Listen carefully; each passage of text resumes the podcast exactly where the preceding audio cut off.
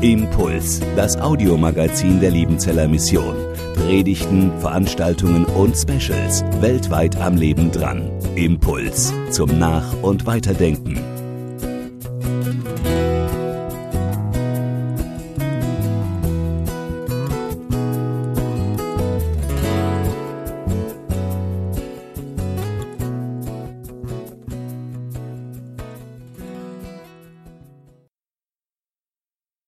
Der Engel des Herrn redete zu Philippus und sprach, Steh auf und geh nach Süden auf die Straße, die von Jerusalem nach Gaza hinabführt und öde ist.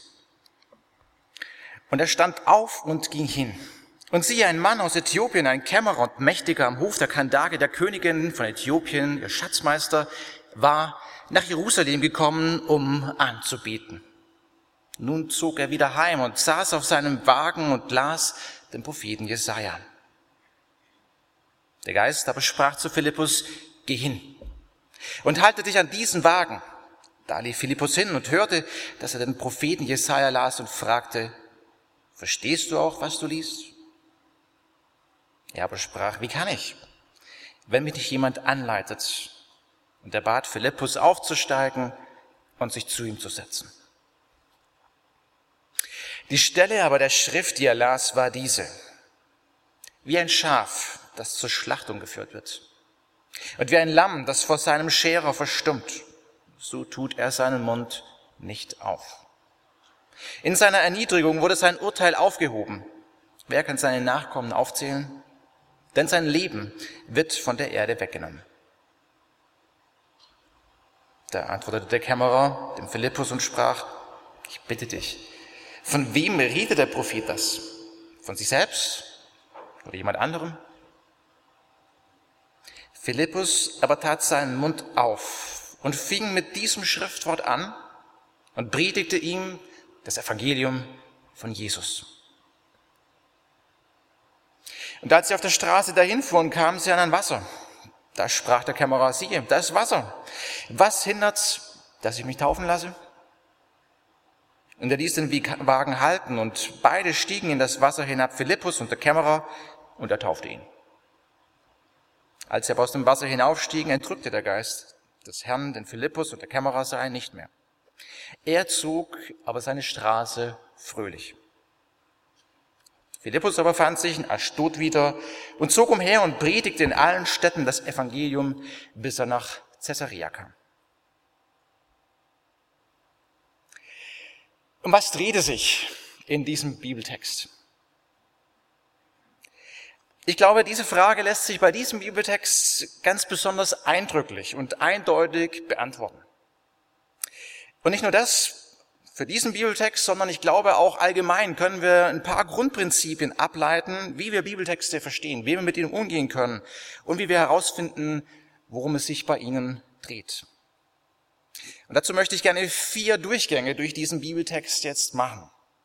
Den ersten haben wir bereits hinter uns, das war die Textlesung. Der zweite folgt jetzt ganz kurz ein kleiner Überblick über die Struktur des Textes, weil dies bei unserem Text jetzt ganz besonders aufschlussreich ist.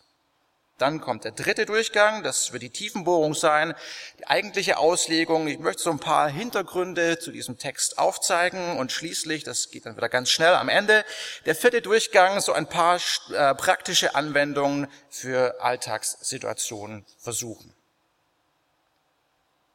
Nun also der zweite Schritt, die Struktur dieses Textes. Wie Sie vielleicht bemerkt haben, äh, habe ich diesen Bibeltext hier relativ eng zusammen ähm, eingeblendet. Äh, es war mir wichtig, ihn jetzt auf eine Folie drauf zu pressen, auch auf Kosten der Leserlichkeit, ähm, weil wir den jetzt in, im gesamten Blick brauchen. Wenn wir das anschauen, wie er so aufgebaut ist, dann werden wir merken, es gibt einen äußeren Rahmen dieses Textes, und zwar was die Person des Philippus angeht. Der Hauptakteur wird eingeführt und ausgeführt. Ähm, das habe ich jetzt versucht hier zu illustrieren, gelb unterlegt. Philippus, es wird erklärt, Vers 26, wo kommt er denn her, warum ist er in der Wüste und hinterher, wie geht es mit ihm weiter, ganz am Ende. Ganz ähnlich ist es dann auch mit dem Kämmerer. Der Kämmerer wird äh, als zweiter Rahmen eingeführt. Wie kommt es dazu, dass er hier in der Wüste auftaucht und wie geht es mit dem Kämmerer nach dieser Begegnung wieder weiter? Wenn wir das Ganze noch weiter einrücken, dann merken wir, dass wieder der Philippus in einem nächstinneren Rahmen vorkommt. Dieses Mal zwei Dinge, die er sagt. Zunächst mal geht es darum, eine Frage, die er an den Äthiopier stellt. Und hinterher, nach diesem Mittelteil, äh, wird er eine Frage des Äthiopiers umgekehrt beantworten. Entsprechend auch hier jetzt der Äthiopier, mit er genannt, 31, aber gemeint ist der Äthiopier. Äh, er antwortet zunächst auf die Frage des Philippus und umgekehrt äh, stellt er unten eine Frage, auf die Philippus dann eingehen wird. Und so stellt sich dann heraus, dass wir einen ganz klaren Mittelpunkt in diesem Bibeltext haben, habe ich jetzt mal rot hinterlegt, und zwar das Bibelzitat aus dem Jesaja-Buch. Im Mittelpunkt unseres Bibeltextes steht ein Bibeltext. Das ist ziemlich eindeutig hier, ne? wenn wir diese ganzen Rahmen betrachten, äußerer Rahmen Philippus, dann Kämmerer, noch weiter innen nochmal Philippus, dann wieder der Kämmerer und ganz in der Mitte, so in konzentrischen Kreisen aufgebaut, da ist unser Schriftzitat. Und das ist nicht zufällig so, sondern ganz bewusst so konzipiert. Lukas, der Verfasser der Apostelgeschichte, das ist der gleiche, der auch das Lukas-Evangelium geschrieben hat, der möchte damit eine Aussage treffen. Er stellt ganz bewusst diesen Bibeltext in die Mitte hinein. So, das war schon der zweite Teil. Wir kommen zum dritten Teil, die Auslegung. Äh, dieses Mal gehen wir chronologisch vor, das geht ein bisschen schnell hier. Stück für Stück. Aber der Engel des Herrn sprach zu Philippus und redete zu Philippus und sprach, steh auf und geh nach Süden auf die Straße, die von Jerusalem nach Gaza hinabführt und öde ist. Und er stand auf und ging hin. Wer ist Philippus? Diese Frage lässt sich gar nicht so ganz einfach beantworten. Es kommt verschiedene in Frage. Wir haben in der Apostelgeschichte ganz am Anfang, Kapitel 1, Vers 13, einen Philippus, der genannt wird. Er ist einer der Apostel aus dem Zwölferkreis, den Philippus, den wir auch aus den Evangelien bereits kennen. Und dann wird aber Kapitel 6, Vers 5 ein weiterer Philippus genannt, äh, im Zuge der Wahl der Armenpfleger oder auch Diakone genannt. Ähm, da kommt ein weiterer Philippus, der Diakon, hinzu. Also das sind die beiden, die zuvor schon in der Apostelgeschichte vorkommen. Ein dritter wird noch genannt in Apostelgeschichte 21, Vers 8, ganz am Ende, ähm, als, als Evangelist in Caesarea. Also welchen haben wir jetzt hier vorliegen? Welcher Philippus äh, ist denn das jetzt hier? Der Kontext kann uns da ein bisschen helfen. Kapitel 8, Vers 1, also relativ kurz davor, äh, da ist noch von der Steinigung des Stephanus die Rede. Und das ist die große Zäsur am Anfang der Christenheit in Jerusalem. Bis dahin, wenn wir die Apostelgeschichte durchlesen, lief das relativ gut alles. Es gab schon mal ein bisschen Ärger, aber relativ glimpflich alles. Mit Stephanus haben wir eine ganz große Trendwende. Er wird umgebracht und damit setzt auch die erste Christenverfolgung ein. Und dann lesen wir, dass die Christen aus äh, Jerusalem fliehen und dass sie nach Judäa und nach Samarien äh, gehen. Und das ist interessanterweise dann auch so dieser programmatische Ansatz des, ähm, der Apostelgeschichte. Wenn wir Kapitel 1, Vers 8 lesen, da hat Lukas so den Art Aufbau des Werkes gegeben. Er sagt, ihr werdet meine Zeugen sein. In Judäa, in Jerusalem, Judäa, Samarien und bis ans Ende der Erde. Wenn wir also das Kapitel 8 nehmen, dann sehen wir, dass so die ersten paar Passagen schon durch sind. Jerusalem ist mit dem Evangelium erreicht. Und mit dieser Christenverfolgung, interessanterweise durch diese Krise eigentlich, wird das Evangelium auch nach Judäa und Samarien getragen. Und in genau dieser Samarien-Mission tut sich einer ganz besonders hervor nach Kapitel 8, nämlich Philippus. Philippus ist derjenige, der zu den Samaritern geht, zu diesem Mischvolk ähm, und ihnen das Evangelium bringt. Also dieser nächste große Kreis äh, an Adressaten, der erschlossen wird. Kapitel 8, Vers 1 heißt es aber dann weiter, dass die Apostel in Jerusalem zurückgeblieben sind, anders als die anderen Christen, die da in die Verstreuung gegangen sind. Wenn es also heißt, dass die Apostel in Jerusalem geblieben sind, dann wohl auch der Apostel Philippus, also der erste Philippus, von dem wir gelesen hatten. Und deshalb gehe ich davon aus, dass wir es mit dem zweiten Philippus zu tun haben, einem dieser Diakone aus dem Siebener Kreis. Es ist nicht wahrscheinlich, aber ähm, möglich, dass vielleicht auch ein Wechsel geschieht innerhalb von Kapitel 8. Ne, dass wir in Kapitel 8 den Philippus, äh, den, den Diakon haben, der bei den Samaritern wirkt und dann aber ohne Überleitung quasi der andere Philippus jetzt gemeint sein könnte, äh, der diese Begebenheit macht. Manche Ausleger vertreten das so, aber ich glaube nicht, dass so ein Personenwechsel passieren würde, ohne dass er ähm, an, äh, gekündigt werden würde in unserem Text. Deswegen gehe ich also davon aus, dass wir es mit dem zweiten Philippus zu tun haben. Ganz am Ende von unserer Erzählung, kommen wir nachher noch drauf zurück, heißt es, dass Philippus nach Caesarea kommt. Und das wiederum könnte jetzt ein Hinweis darauf sein, dass wir es vielleicht mit dem zweiten und dritten Philippus zu tun haben, dass das dieselbe Person ist. Der Evangelist, der dann ganz am Ende genannt wird, Paulus trifft ihn auf der Rückreise seiner dritten Missionsreise in Caesarea, eben diesem Ort, wo Philippus auch hinkommt. Und auch die Beschreibung Evangelist würde durchaus zu unserem äh, Philippus hier passen. So, jetzt haben wir also die erste Person geklärt. Ähm, Philippus bekommt den Auftrag, von Jerusalem nach Gaza zu gehen. Geografisch ist es ungefähr genau dasselbe wie heute. Die Lokalitäten haben sich ja nicht groß verändert. Gaza, ein Landstreifen am Mittelmeer und Jerusalem. Und zwischendrin ist nicht sehr viel. Öde, wie es hier in unserem Bibeltext heißt. Da gibt's eigentlich nicht viel. Dieser Auftrag an Philippus muss ihm eigentlich zunächst mal ein bisschen unsinnig erschienen haben. Warum in aller Welt soll er einfach in die Wüste gehen? Der Engel schickt ihn einfach so in die Wüste, ohne konkreten Auftrag. Er weiß ja noch nichts von dem, was ihm da passieren wird. Dass er losgeht, ist ein Gehorsamsschritt, ohne zu wissen, was da auf ihn wartet. Wobei man natürlich sagen kann, das Auftreten eines Engels ist natürlich auch ein starkes Argument. Also Philippus geht los und lässt sich auf ein Abenteuer mit Gott ein. Wir schauen weiter. Und siehe, ein Mann aus Äthiopien, ein Kämmerer und Mächtiger am Hof der Kandake, der Königin von Äthiopien, ihr Schatzmeister, war nach Jerusalem gekommen, um anzubeten. Nun zog er wieder heim und saß auf seinem Wagen und las den Propheten Jesaja. Wer ist das jetzt? Und diese Frage ist auch einigermaßen kompliziert. Da müssen wir ein paar Hintergrundfragen klären. Zunächst mal Äthiopien. Äthiopien, dieses Land kennen wir auch heute, wenn wir auf den Globus schauen, Afrika, lag damals aber nicht in der genau gleichen äh, Stelle wie heute. Äh, wir gehen davon aus, dass es im heutigen Sudan zu verorten ist. Also in der Subsahara-Region. Und er musste etwa eine Strecke von wahrscheinlich mehr als 2000 Kilometer zurücklegen. Für die damaligen Verhältnisse wirklich eine große Distanz. Der Äthiopier hat sehr viel investiert, um Gott anzubeten. Zeit, Geld und Mühe.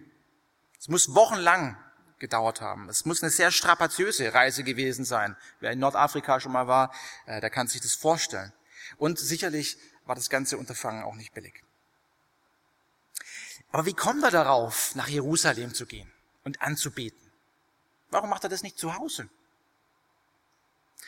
Nun, so ein paar Hintergründe können wir beleuchten. Also es gab die Römer eben mit ihrem römischen Imperium, das hat sich auch nach Nordafrika erstreckt und die hatten eine entsprechende Infrastruktur, Straßen, Informationsaustausch, sodass Kommunikation auch bis nach Nordafrika auf jeden Fall möglich war.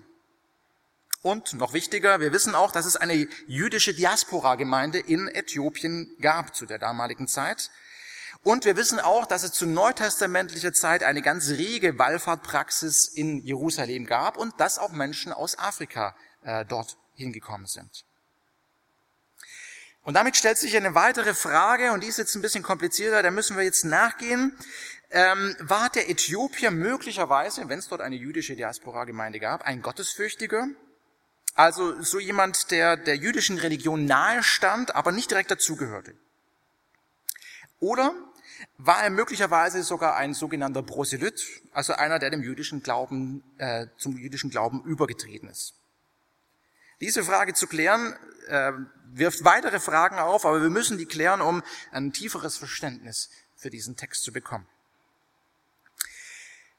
Ich habe hier die Luther-Übersetzung verwendet.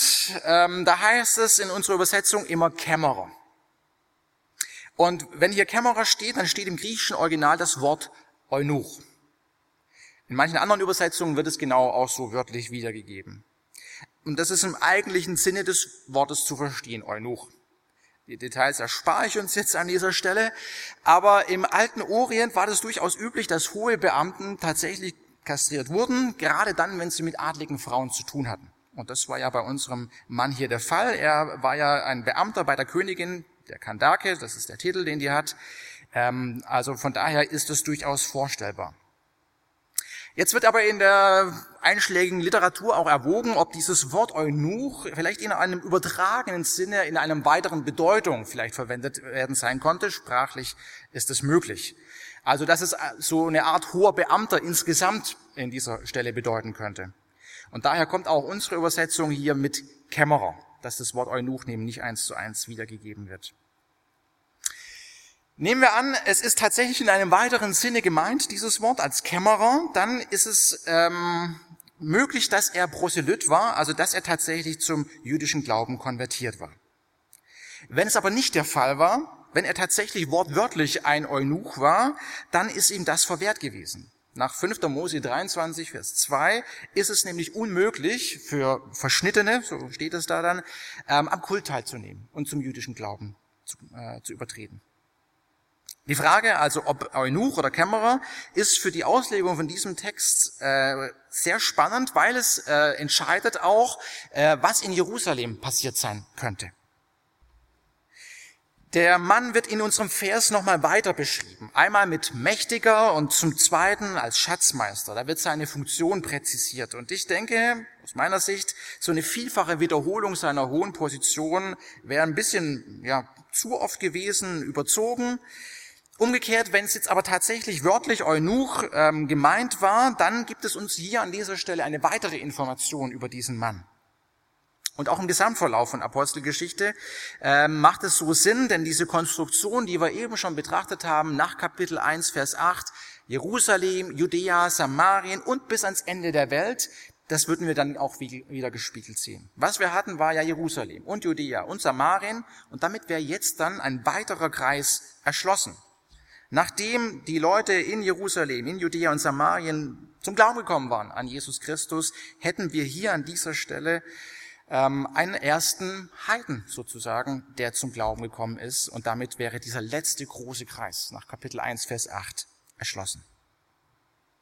Wenn das so war, und ich gehe davon aus, dass er tatsächlich ein Eunuch war und dass er entsprechend kein Proselyt, also kein Jude gewesen sein konnte, höchstens ein Gottesfürchtiger, dann hat das Konsequenzen für seinen Besuch in Jerusalem. Und deswegen auch dieser relativ lange Ausflug jetzt zu seinem Hintergrund.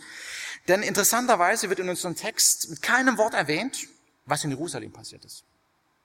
Jetzt ist der Kerl also hier ewige Zeiten unterwegs mit viel Mühen und Kosten verbunden, um nach Jerusalem zu gehen. Und er möchte Gott anbeten. Das muss man ihn ja eigentlich hoch anrechnen. Das sind ja sehr lautere Motive. Und was in Jerusalem passiert ist, darüber schweigt dieser Text. Was ist denn passiert in Jerusalem? Und vor diesem Hintergrund, den ich jetzt entfalten habe, kann man ganz klar sagen, wenn das so ist, wie ich annehme, er war ein Eunuch und er war kein Proselyt, dann ist relativ klar, was in Jerusalem passiert ist, nämlich gar nichts. Die haben ihn in den Tempel nicht reingelassen. Für die Heiden war es nicht möglich, in den Tempel reinzugehen, am Kult teilzunehmen. Das war ihnen streng verboten. Er durfte bis in diesen äußersten Vorhof hinein, da wo Jesus die Tempelaustreibung äh, gemacht hat, äh, wo er die Händler und so weiter rausgeschickt hat, da war ein Marktplatz. Das hat er mitbekommen. Und weiter rein durfte er nicht. Da gab es große Verbotsschilder, die sind zum Teil erhalten. Bei Todesstrafe war es ihm verboten, da reinzugehen. Er durfte Gott nicht anbeten in Jerusalem, im Tempel. Und jetzt heißt es hier ganz knapp in unserem Text, dass er auf der Rückreise war. Was muss das für eine Enttäuschung für ihn gewesen sein? Das ist etwas, was in diesem ganzen Text letztlich mitschwingt. Und jetzt ist er auf der Rückreise und wahrscheinlich hat er sich noch ein bisschen Lektüre mitgenommen, eine Schriftrolle von dem Propheten Jesaja gekauft, damit er ein bisschen Beschäftigung unterwegs hat. So. Das war jetzt der äußerste Kreis. Die Personen werden eingeführt. Jetzt die eigentliche Begegnung, die eigentliche ähm, Geschichte. Der Geist aber sprach zu Philippus, geh hin und halte dich zu diesem Wagen. Da lief Philippus hin und hörte, dass er den Propheten Jesaja las und fragte, verstehst du auch, was du liest. Er aber sprach, wie kann ich, wenn mich nicht jemand anleitet? Der bat Philippus aufzusteigen und sich zu ihm zu setzen.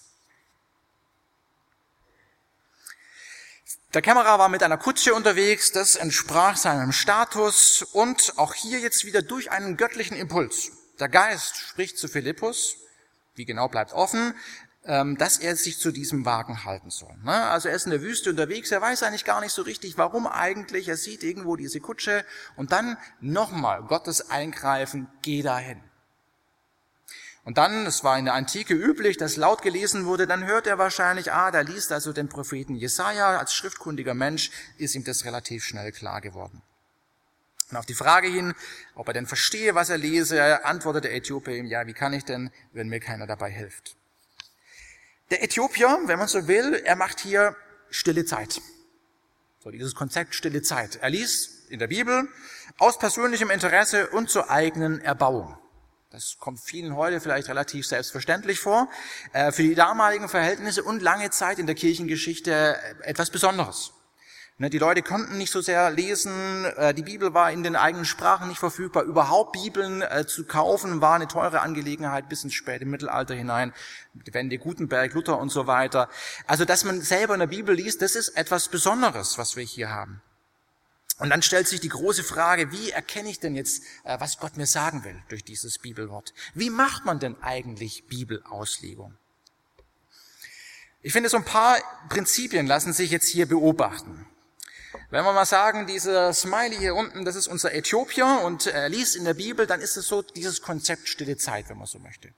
Ich persönlich beschäftige mich mit der Bibel und versuche mir einen Reim drauf zu machen, versuche zu verstehen, was sagt Gott denn durch dieses Wort. Und damit ist eben aber noch nicht alles klar. Weiß nicht, wie Ihnen das so geht, aber mir geht es auch so. Im Gegenteil, manchmal ähm, stoßen noch mehr Fragen auf. Manchmal kommen noch mehr Fragen, die hervorgehen. Als ich damals zum Studien hier nach Liebenzell gekommen bin, da dachte ich, jetzt werden alle Fragen geklärt. Jetzt werde ich alles wissen und alle die Dinge, die mich da beschäftigen, das werden die mir dann schon sagen, die tollen Lehrer, ähm, wie es denn wirklich so ist. Und tatsächlich haben sich viele Fragen auch geklärt, da lernt man ja vieles im Studium und so weiter, aber in der Tat sind auch viele, viele weitere Fragen hinzugekommen. Also es ist ja irgendwie noch nicht damit getan, dass wir Bibel lesen. Das kennt jeder persönlich auch. Ne? Da kommen eben auch noch neue Fragen hinzu. Und deshalb ist ein zweites Prinzip, finde ich, ein ganz wichtiges, was wir dann eben haben, dass er ins Gespräch kommt mit einer dritten Person, das ist jetzt links, das soll dann der Philippus sein, und er hat auch wiederum ein Verständnis seiner Bibel. Hm, also umgekehrt hat er hoffentlich dann ein bisschen besseres Verständnis, um Anleitung zu geben. Und die beiden kommen jetzt ins Gespräch miteinander. Ähm, der eine Blick auf die Bibel, der andere Blick auf die Bibel. Und dann im Gespräch versuchen sie gemeinsam, ähm, sich einen Reim drauf zu machen. Und ich denke, das sind auch so zwei Prinzipien, die wir für die Schriftauslegung insgesamt auch heute noch anwenden können. Zunächst ist das Bibellesen natürlich unerlässlich. Wir stehen in einer reformatorischen Tradition und da war dieses Grundprinzip sola scriptura. Und ich würde sagen, es ist auch wichtig, heute nach wie vor daran festzuhalten. Unsere Erkenntnis, unsere Lehre, unser Wissen ist auf die Bibel begründet. Wenn wir anfangen, mit allen anderen Dingen als Grundlagen zu nehmen, dann kommen wir irgendwie in Schwierigkeiten hinein. Bei all dem, was wir natürlich wahrnehmen müssen und zur Kenntnis nehmen. Aber letztlich müssen wir uns auf die Bibel als Christen beziehen. Und dann aber eben ein zweiter Schritt, dass wir sagen, wir sind eben auch immer in eine Glaubensgemeinschaft hineinberufen, äh, in eine Gemeinschaft mit anderen Christen, in eine Auslegungsgemeinschaft. Keiner kann für sich beanspruchen, die, die, die richtige Auslegung individuell für sich alleine gepachtet zu haben. Ich würde sogar sagen, dann wird's gefährlich. Wenn einer für sich alleine behauptet, ich habe die einzig wahre, richtige Auslegung und keiner kann mir da noch was sagen, äh, dann wird's meistens ein bisschen schwierig. Nun kommen wir zum Kern, zum Mittelpunkt unseres Bibeltextes, nämlich dem Bibeltext aus Jesaja. Die Stelle aber der Schrift, die er las, war diese. Wie ein Schaf, das zur Schlachtung geführt wird und wie ein Lamm, das vor seinem Scherer verstummt, so tut er seinen Mund nicht auf. In seiner Erniedrigung wurde sein Urteil aufgehoben. Wer kann seine Nachkommen aufzählen?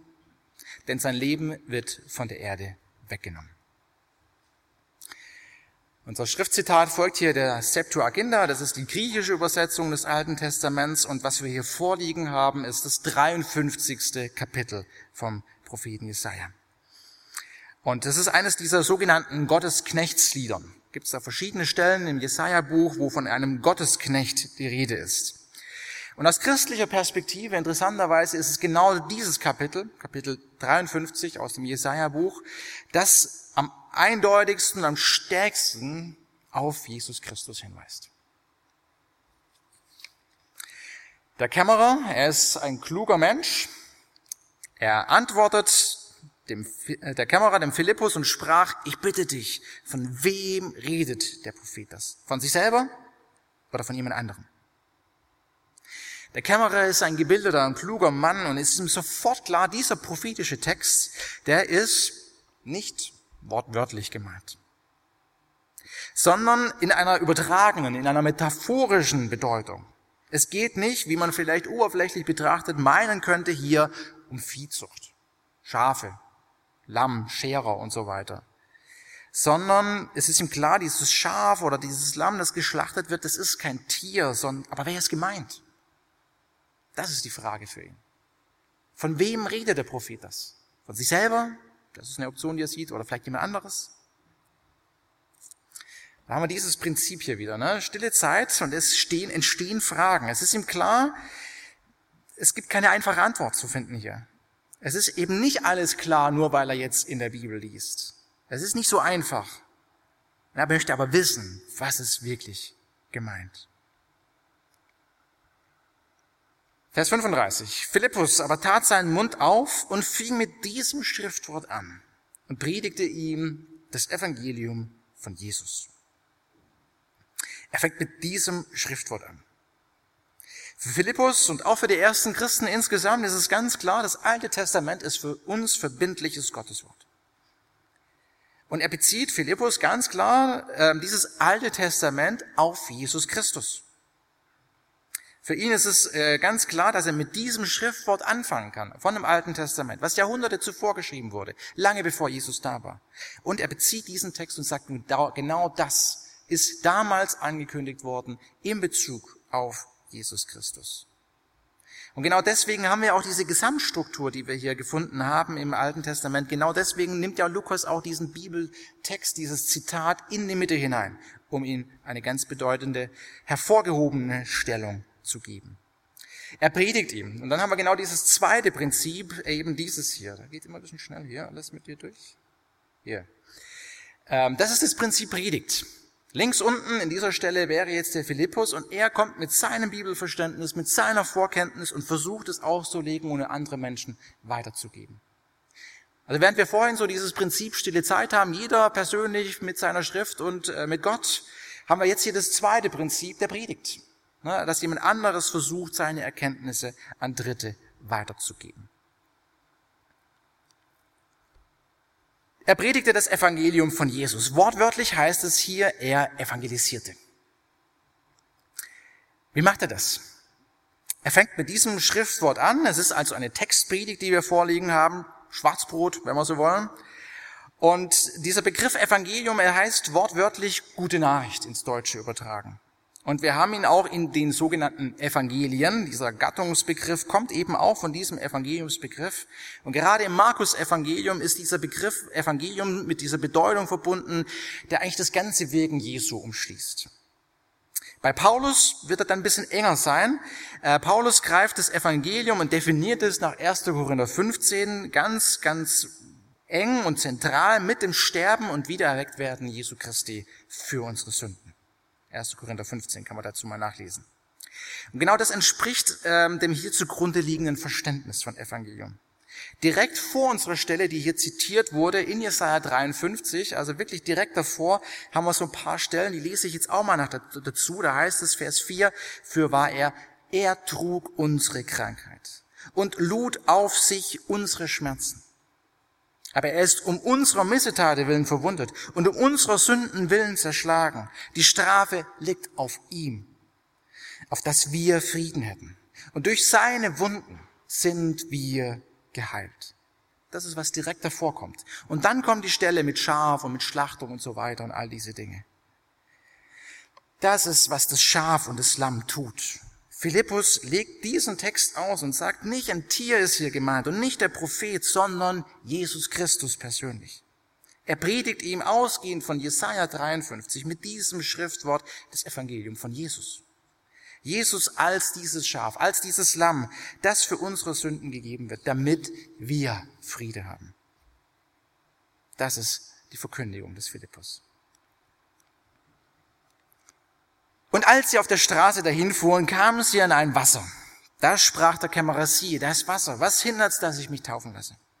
Und er ließ den Wagen halten und beide stiegen in das Wasser hinab, Philippus und der Kämmerer, und er taufte ihn. Als sie aber aus dem Wasser heraufstiegen, entrückte der Geist des Herrn den Philippus und der Kämmerer sah ihn nicht mehr. Er zog über seine Straße fröhlich.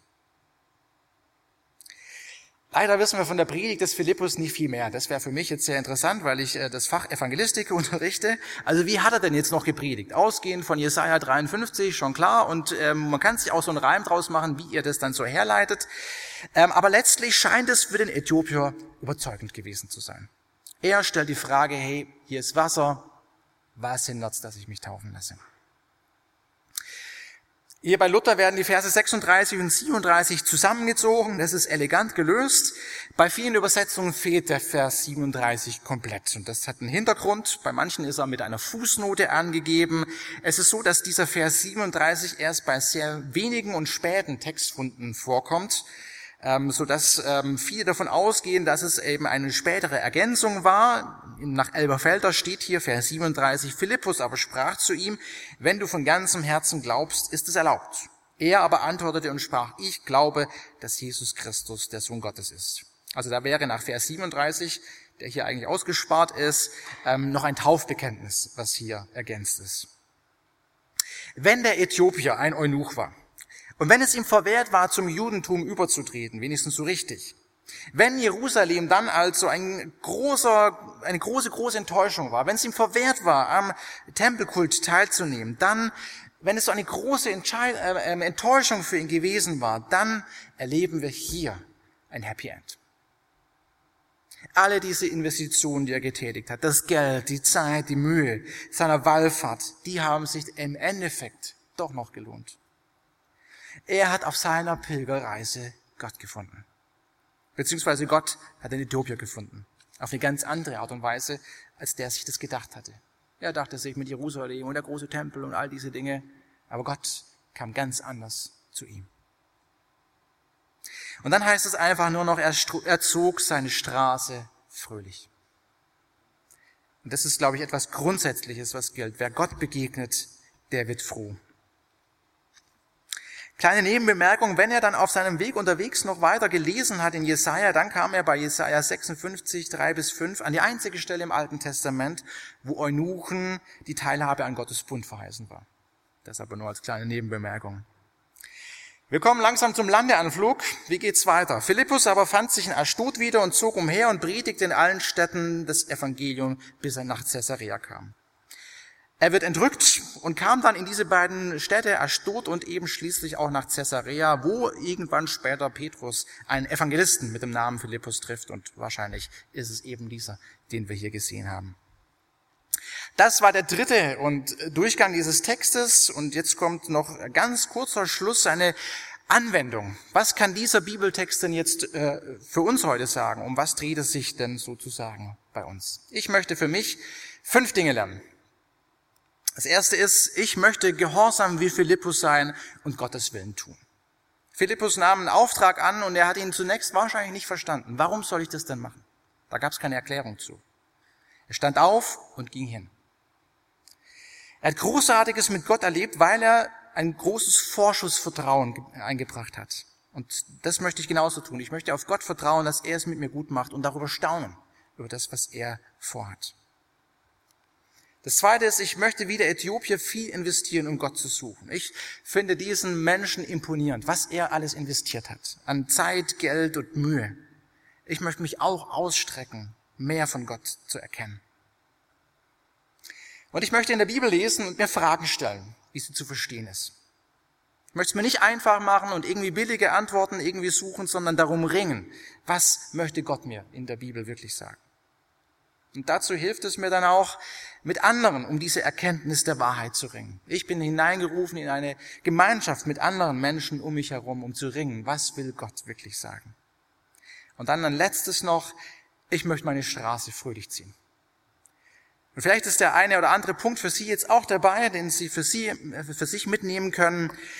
Der letzte hoffe ich, dass er für uns alle gilt. Dass wir unsere Straße heute nach diesem Gottesdienst fröhlich ziehen, weil wir eine Begegnung mit Gott hatten. Amen. Impuls ist eine Produktion der Liebenzeller Mission. Haben Sie Fragen? Würden Sie gerne mehr wissen? Ausführliche Informationen und Kontaktadressen finden Sie im Internet unter www.liebenzell.org. Die Liebenzeller Mission produziert ebenfalls das Fernsehmagazin Weltweit am Leben dran. Informationen zur Sendung und zum Empfang gibt es unter www.weltweit-magazin.de.